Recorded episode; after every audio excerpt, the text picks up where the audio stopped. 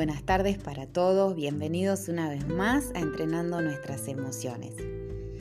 Hoy vamos a hablar de algunos hábitos para manejar de manera exitosa nuestro tiempo y nuestra energía. No sé si les pasó alguna vez que sienten que están cansados y que no están logrando sus objetivos. Bueno, hoy vamos a hablar acerca de cómo podemos mejorar esas actitudes. Uno de los hábitos a incorporar muy eficaces es atender realmente lo valioso. Es decir, alimentar el hábito de atender lo que realmente es valioso. Es decir, nuestra atención tiene que centrarse en lo importante, no en cosas pequeñas, porque de esa manera perdemos nuestro tiempo. Aprendamos el hábito permanente ¿Qué quiere decir? En todos momentos del día, a la mañana, a la tarde y a la noche, de mantener nuestra atención en nuestro sueño y no dejar que nada ni nadie te distraiga. Porque tu atención siempre tiene que estar delante de las cosas que están por venir y de las que soñaste.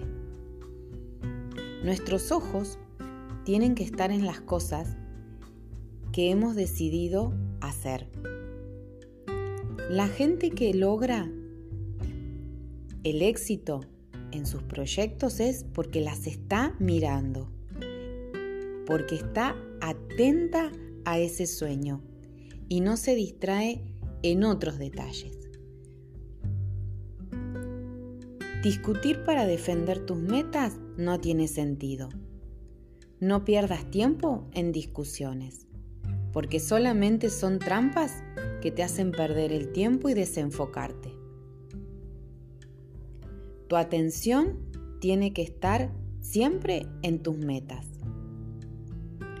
Hay gente que, por ejemplo, no alcanza su sueño porque su atención está en un dolor o en el odio o en algo que le hicieron y permanentemente vuelve ese pensamiento y eso lo distrae.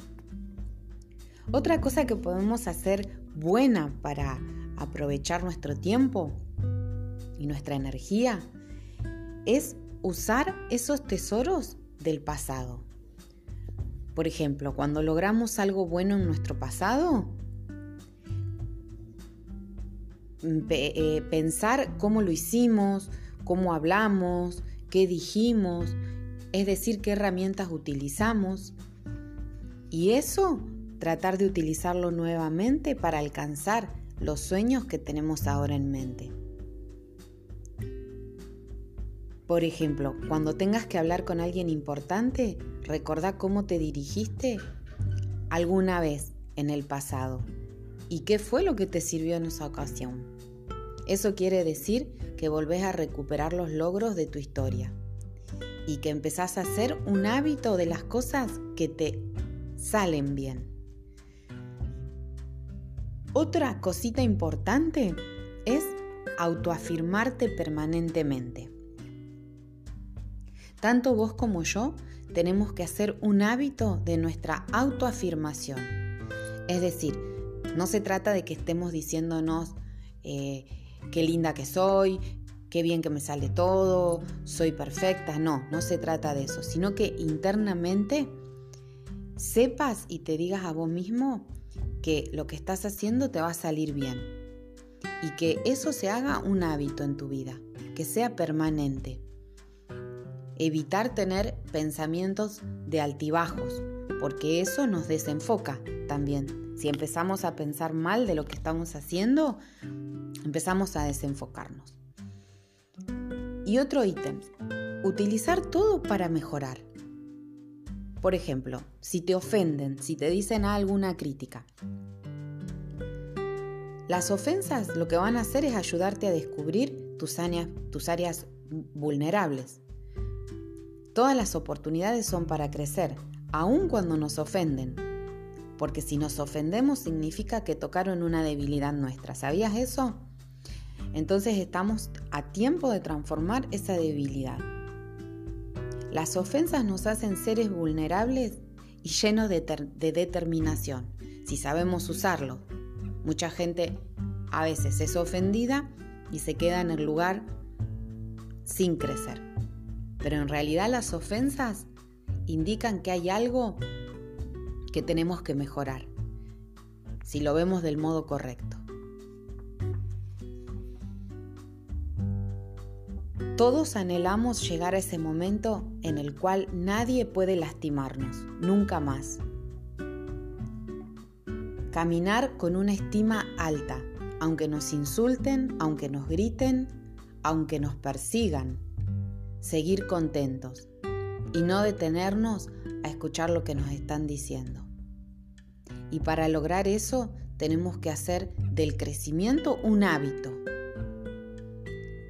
es decir, aprender más acerca de nosotros mismos. Cuando digamos ya lo sé todo, bueno, ese va a ser nuestro techo. Y donde llegaste hoy no es todo, hay más. Y lo mejor aún está por venir. Otro ítem que te voy a compartir para seguir teniendo éxito en tu tiempo y en tus energías es que no pierdas tiempo con personas difíciles. La primer cosa que tenemos que aprender es a no perder tiempo con gente que se burla, con quienes lastiman, con quienes subestiman con sus palabras. Porque las palabras son como dagas, como alfileres, pero nosotros no debemos darle valor. Debemos ponernos una coraza y no permitir que nada, pero nada dañe nuestra estima ni nuestra confianza. Bueno, por hoy llegamos al final de este micro de entrenando nuestras emociones.